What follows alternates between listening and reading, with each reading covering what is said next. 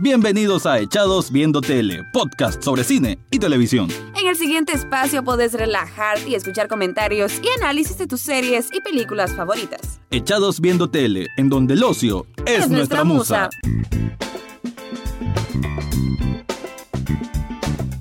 Bienvenidos a un nuevo episodio de Echados Viendo Tele. Te habla Rafael Echado y en esta ocasión te voy a hablar de una de las miniseries o uno de los productos de televisión más sonados en estas últimas semanas, que creo yo, y por eso el título de esto lleva la palabra inflado, de que aunque es una producción bellísima, excelente, con un desarrollo formidable, con unos niveles técnicos en cinematografía impresionantes, nada que envidiar a la pantalla grande, nada que envidiar a grandes directores, aún así pienso que Chernobyl o Chernobyl, como quieran llamarle, es una serie que sí va a trascender, obviamente, como lo mejor del año. Me atrevo a decir de que no solamente va a estar en un top 5, puede estar en un top 3 y que es importante que mucha gente lo mire porque es una historia trágica de algo que sucedió en la vida real y que aquí está retratado con mucha humanidad que creo yo que se palpa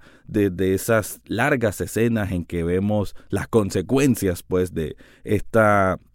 catástrofe nuclear como lo fue la explosión de esta planta en este, este lugar de Rusia, allá en el año 86. Chernobyl, que es una producción entre HBO y Sky de Inglaterra, una de las, creo yo, que es la primera unión entre estos dos monstruos de la televisión o del sistema de entretenimiento a nivel general, y que hicieron un trabajo realmente excelente, desde el casting, que realmente las actuaciones son bueno, muy, muy buenas. creo yo que en la categoría de miniseries, tanto en los Emmy como en los próximos Globos de Oro, eh, lo tienen más que ganado, muchos de ellos, porque son realmente muy,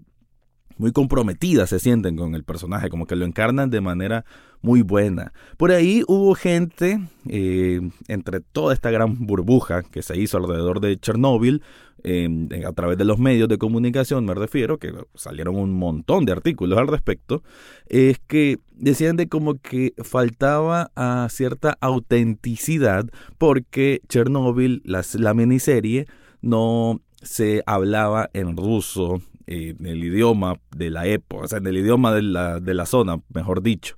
Lo cual para mí no cabe mucho. A ver, esta es una producción británica, entonces eh, se podía llegar, y ahí entiendo muy bien la decisión del creador de la serie, en decir de que si ponían un acento ruso a personajes o a personas, más bien actores británicos, a imitar el acento ruso, más bien eso iba a crear una distracción, en el sentido que se iba a sentir lo fingido, como muchas veces sucede, sobre todo en estas producciones norteamericanas, en que los rusos siempre son los malos que es algo y que tienen que comprender que es algo muy común en el sistema gringo de televisión, de entretenimiento, no de ahorita, los últimos 50 años, siempre los rusos son los malos, ¿no? Esto ya es por un eje geopolítico que creo todo mundo lo puede conocer muy bien, aunque no esté empapado en la política mundial. Entonces, el haber ocupado a estos actores para imitar un acento ruso quizás sí le hubiera mermado un poco en calidad al no poder expresarse ellos con la misma naturalidad, con la misma fluidez que lo hacen con su idioma nativo. Por tanto, ese argumento de que debieron haber hablado en ruso para darle más autenticidad, que lo hace ver un poquito irrealista, que lo hace ver como que pusieron una capa encima del hecho, eh, creo yo de que no es por ahí que se tiene que ir al argumento. Hay otras cosas que quizás se le puede criticar a esta serie, pero no el que hayan tomado la decisión de no hablar en ruso. Em, también quiero decir de que esta serie creo pues de que a pesar de que solo son cinco episodios, cada uno está muy bien condensado, está muy bien pensado, tiene un desarrollo eh, muy pleno, o sea que el ritmo va acorde a lo que se va contando y que no hay momento en que uno llegue a aburrirse como tal. Creo de que esa manera de ir planteando cada situación y cómo todo va encajando hasta un juicio final, que es como termina esta ficción, hay que, hay que decirlo, esto es basado en historia real, pero tiene elementos de ficción a como cualquier adaptación de una historia real se le puede hacer. Son estas libertades creativas que tienen mucho sentido porque así funciona el mundo del cine o el mundo de la televisión o el mundo de las producciones audiovisuales. Cuando vas a retratar una historia que sí pasó, a veces la historia real tenés que darle un poco más de color, un poco más de dinamismo. Y eso es lo que ocurre con Chernobyl. En sí, lo que quiero decir es de que es una serie con mucho contenido audiovisual precioso porque realmente es impecable lo que se mira a nivel de producción, a nivel de, bueno, de, todo, hasta a nivel de maquillaje, a ver a estas personas que la piel se le está carcomiendo y que están quemadas es algo que genera incluso terror, eh, que genera espanto y que también esto ambientado con desde la luz tenue que hay en una escena de un hospital hasta las actuaciones o las facciones de las caras de las personas que están involucradas en ese momento te genera o te denota mucho de ese impacto emocional que es lo que buscaban los directores y los creadores de esta serie. Pero bueno, eso quería ser un intro. A continuación voy a tratar de hacer un análisis un poco más aterrizado sobre lo que significa Chernobyl, la miniserie del momento. En la madrugada del 26 de abril de 1986 ocurrió uno de esos hechos que iban a marcar buena parte de la historia de Europa, de Rusia y por qué no del mismo eje geopolítico de la época, sobre todo con lo que tiene que ver la Unión Soviética y los últimos años de este bueno, modelo político que influyó mucho en muchos lugares del mundo y que formó parte de esta historia global de cómo ha sido la política a nivel mundial, cómo ha venido evolucionando en diferentes países, cómo las potencias se han venido desarrollando o relacionándose entre sí, y parte de todo ello convive o converge en lo que es Chernóbil, esta planta nuclear que por una combinación de factores, pues tuvo esta catástrofe en que hubo una explosión que generaría por mucho tiempo una radiación que provocaría muchas muertes y que no deja de ser un hecho histórico que todavía tiene eco para esta fecha. Chernobyl, la miniserie, comienza con un discurso o con un digamos una reflexión personal que está grabando quien va a ser el protagonista de esta serie que es Valery Legasov, interpretado por un Jared Hardis que la, verdad sorprende y me encanta, es un actorazo y aquí lo demuestra nuevamente. Él comienza dos años posterior a que ocurrió esta tragedia, en el año 88, y como él se suicida, se cuelga con una cuerda en su apartamento. Así comienza esta historia para después hacernos una regresión a esos primeros instantes en cuando va ocurriendo la tragedia, eh, tiene este dinamismo de mostrarnos qué hora es, qué hora de la madrugada es, cómo va avanzando el tiempo y cómo la situación se va saliendo de control. La verdad es que desde las primeras escenas vemos la calidad en fotografía que tiene esta serie porque hay planos realmente muy hermosos, muy bien pensados, sobre todo y resalto esto de la iluminación y también eh, la paleta de colores que se ocupa que influyen también en sentir un poco de de desolación o como que algo muy malo va a ocurrir. Y esto se mantiene durante buena parte de, la serie, este tipo de, de color que también te transmite esa como desolación, a como lo dije, o desesperación de cómo resolver una situación tan de tanta emergencia, porque es, es, como una bomba de tiempo en que cada minuto cuenta, porque si no resolves cierto aspecto en cierto momento, no va a haber una resolución satisfactoria o la menos dañina quizás en este caso. Así es que Chernobyl comienza y va desarrollándose sobre todo en las personas o en los ejes quizás más em, estatales o las instituciones o las personas que representan a instituciones que tienen que ver cómo resolver el asunto de esta explosión nuclear. Es interesante también como en los primeros momentos los mismos dirigentes, las mismas personas que están involucradas en instituciones, lo primero que buscan es como tapar la verdad, ¿no? Cómo tratar de escabullirse y que la situación no sea conocida por más personas y tratar de ellos resolverlo por sí mismos con tal de cubrir sus espaldas. Solo que esto, bueno, se va saliendo de control, cómo va escalando hacia la más alta esfera del gobierno que, de, que representaba la Unión Soviética. A raíz de la tragedia, bueno, se crea un comité de emergencia y es donde aparece el segundo personaje principal de esta serie, que es Boris Cherviva. Bueno, por ahí va la pronunciación, que es interpretado también por una actuación soberbia, impecable, buenísima por Stellan Skarsgård. La verdad me encantó también el papel de él y cómo se va creando este dinamismo entre los dos, entre Boris y Valery. Boris viene representando como esta cara dura y tosca por parte del gobierno ruso de la Unión Soviética de ese entonces, mientras que Valery, al ser el científico, el que está más al tanto de los peligros reales que significa lo que está ocurriendo, esa fusión nuclear que está ocurriendo, esa emergencia, entonces él está como como, a ver, este dinamismo lo hace ver muy entre la persona que quiere resolver ya el asunto y el que sabe que no es tan así nomás. Pero aún así, esto va evolucionando en una relación de una cierta amistad o respeto mutuo en que Boris, quien es el que tenía más esta quizás este caparazón para entender las cosas, lo va abriendo de a poco hasta entender realmente y comprender realmente a cómo su colega, o en este caso el compañero en este comité de emergencia, que es Valeri, lo va convenciendo pues de a poco de qué es lo que se debe hacer. Y la serie va evolucionando en un montón de cosas, desde los bomberos, los primeros bomberos que fueron los que eh, fueron a apagar el fuego, entre comillas, porque no se sabía o no habían dicho qué era, y que estos estuvieron expuestos, bueno, tocaron granito, que es lo que protegía la parte medular, pues, del reactor nuclear, y que eso tiene unos niveles de reactividad impresionantes, y que fueron los que más sufrieron, pues, fueron las primeras personas que murieron, los primeros eh, cuerpos de emergencia que llegaron a sofocar el incendio, entre comillas, fueron los que realmente fueron más expuestos y por tanto tuvieron las muertes más horribles. Eso por una parte, vemos también como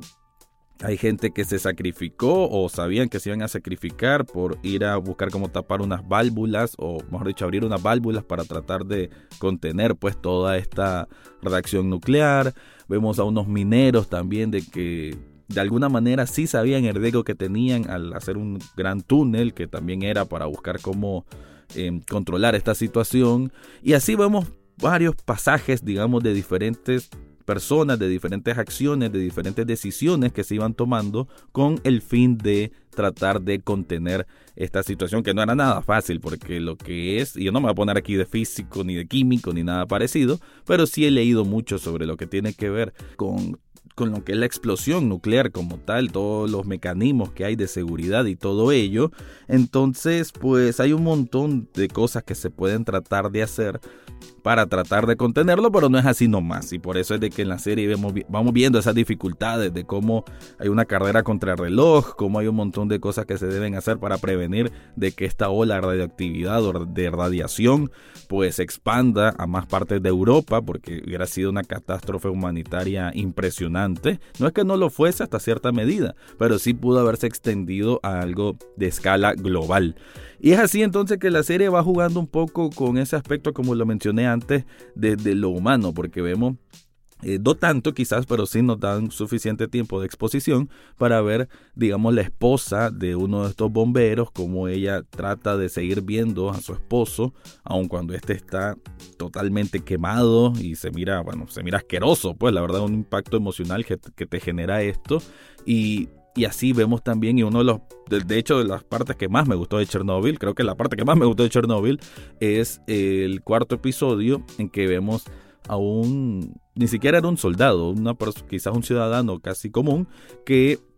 muy joven, a quien le mandan una de las misiones, entre tantas misiones que habían para tratar de contrarrestar o contener, como les dije, esta ola expansiva de radiación, una de ellas era eliminar a las mascotas, perros, gatos, gallinas que hubiesen en la ciudad de Pripyat, es donde vivía la mayor parte de las personas que trabajaban en Chernóbil y que ahí la gente tuvo que evacuar, es cierto, como los tres días después por negligencia gubernamental, que bueno, quedaron abandonados y quedaron las mascotas ahí. Entonces mandan a este joven a eliminar estas mascotas. Realmente es un momento, un capítulo que juega mucho con los silencios también, la música, la ambientación de la música es preciosa, esto sí se mantiene en toda la serie y creo que la, la reacción o la actuación, el lenguaje corporal que ocupa este actor que se me escapa el nombre ahorita, pero es un actor que siempre he seguido mucho. De, hecho, él trabaja en, en, una de las películas favoritas de los últimos años que he visto, que es El sacrificio de un siervo sagrado, y que aquí también hace un papel muy, muy corto, pero muy bueno. Entonces, es eso, son muchos pasajes que vemos en este Chernobyl y por lo tanto la serie está muy bien articulada para no aburrir, porque como que van planteando diferentes escenarios y cada uno de estos escenarios tiene su propio núcleo que lo hace ser muy interesante. Ya en la parte final es donde creo yo se manifiesta más, aunque muchos digan que no, un cierto discurso político. Y es cuando Valeri hace una exposición para un juicio que es para ya determinar de quién fue la culpa de lo que ocurrió, en donde, digámoslo en términos básicos, dicen de que sí hubo malas acciones por parte de los la parte directiva, digamos, de la gente que estaba encargada de ver la planta en ese momento, pero a la vez la planta presentaba un error de diseño y es algo que habían tapado eh, agentes gubernamentales para no demostrar la deficiencia en cuanto a la, al desarrollo nuclear que tenía la Unión Soviética como tal. Eso es la explicación que nos dan y que sí está basado pues con cosas que se comprobarían eventualmente. Claro, ya todo el juicio es parte de la ficción, porque este juicio, lo por lo menos esto que dijo Valerie, esto no existe en la realidad, no existió, pero ah, como lo dije antes, son las libertades creativas que es normal que se hagan para dar un mayor... Em, no solo el impacto emocional para generar una mejor congruencia y que cierre muy bien, digamos, toda la trama. Eh, le da pues un cierre, un closure a todo lo que es la trama. Lo que sí no me gusta tanto es de que siento que abusan un poco, como lo dije antes, en ese discurso político, porque la última escena es decir, bueno, toda la devastación que hubo, obviamente, pero mencionar solamente que entre los informes se manifiesta que hubo entre 4.000 muertes a 93.000 muertes a causa de la explosión nuclear de Chernóbil, no está mal, eso es lo que se maneja como datos generales, pero sí hay que hacer el señalamiento y que la serie lo omite, y eso es una falta, como lo hablaba con mi hermano Douglas, de que tanto habla la serie, tanto el mensaje es sobre la verdad y cómo la verdad debe imperar sobre lo demás y cómo las mentiras van creando una deuda con la verdad y que esa deuda en algún momento se tiene que pagar, esas son las palabras de Valerie durante el juicio, y entonces todo este juego de la mentira, la verdad, de cómo la verdad importa, cómo tapar ciertas cosas crea consecuencias muy negativas, crea consecuencias mortales, pues también es curioso que la serie haga una omisión tan obvia, una omisión tan descarada incluso, en que solo mencionaron que los informes dicen de 4.000 a 93.000 muertos y que no digan de que el informe de los 4.000 muertos es por la OMS, la Organización Mundial de la Salud, el mayor órgano que tiene que ver con esto de la ONU, entonces debería tener un mayor peso.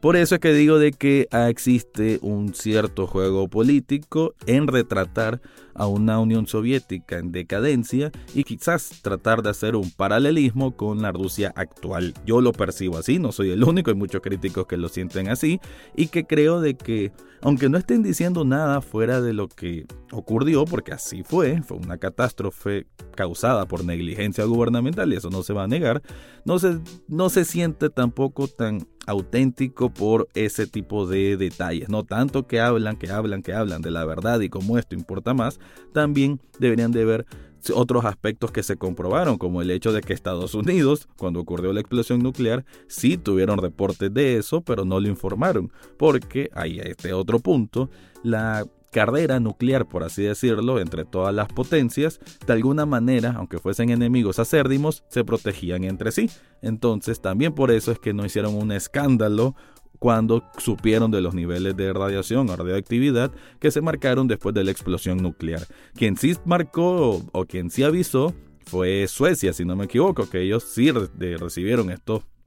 datos y, fueron los que encargados de, digamos, proliferar la noticia. Otro dato que es importante mencionar es el papel que hace Emily Watson, que es esta científica que apoya a Valerie para tratar de, de llegar al fondo de qué es lo que ocurrió y cómo solucionarlo. Ella, y la misma serie lo dice, representa al grupo de científicos que apoyó a Valerie, porque no es que solo él era un super mega hombre inteligente y él hizo todo, sino que hubo un grupo de científicos bastante grande que ayudaron en esta tarea. Entonces, pues, solo para concluir, decir de que Chernobyl es una serie que realmente me gustó muchísimo porque la ejecución es preciosa, a nivel cinematográfico es impecable. Creo que es de esas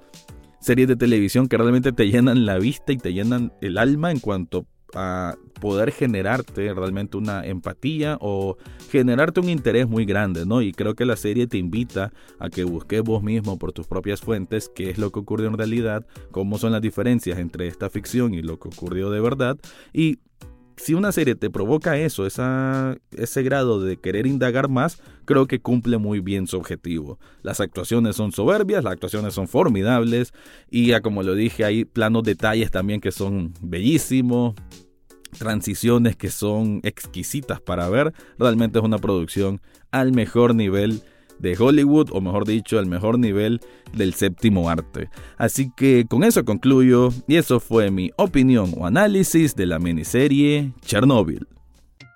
Y eso fue todo por hoy en Echados Viendo Tele. Pueden seguirnos en redes sociales como en Facebook, Twitter e Instagram. Suscríbanse a través de cualquier plataforma donde escuchen podcast, entre ellas Spotify, Google Podcast, Apple Podcast, eBooks, Spreaker y muchas más. Gracias por su atención y será hasta, la, próxima, semana.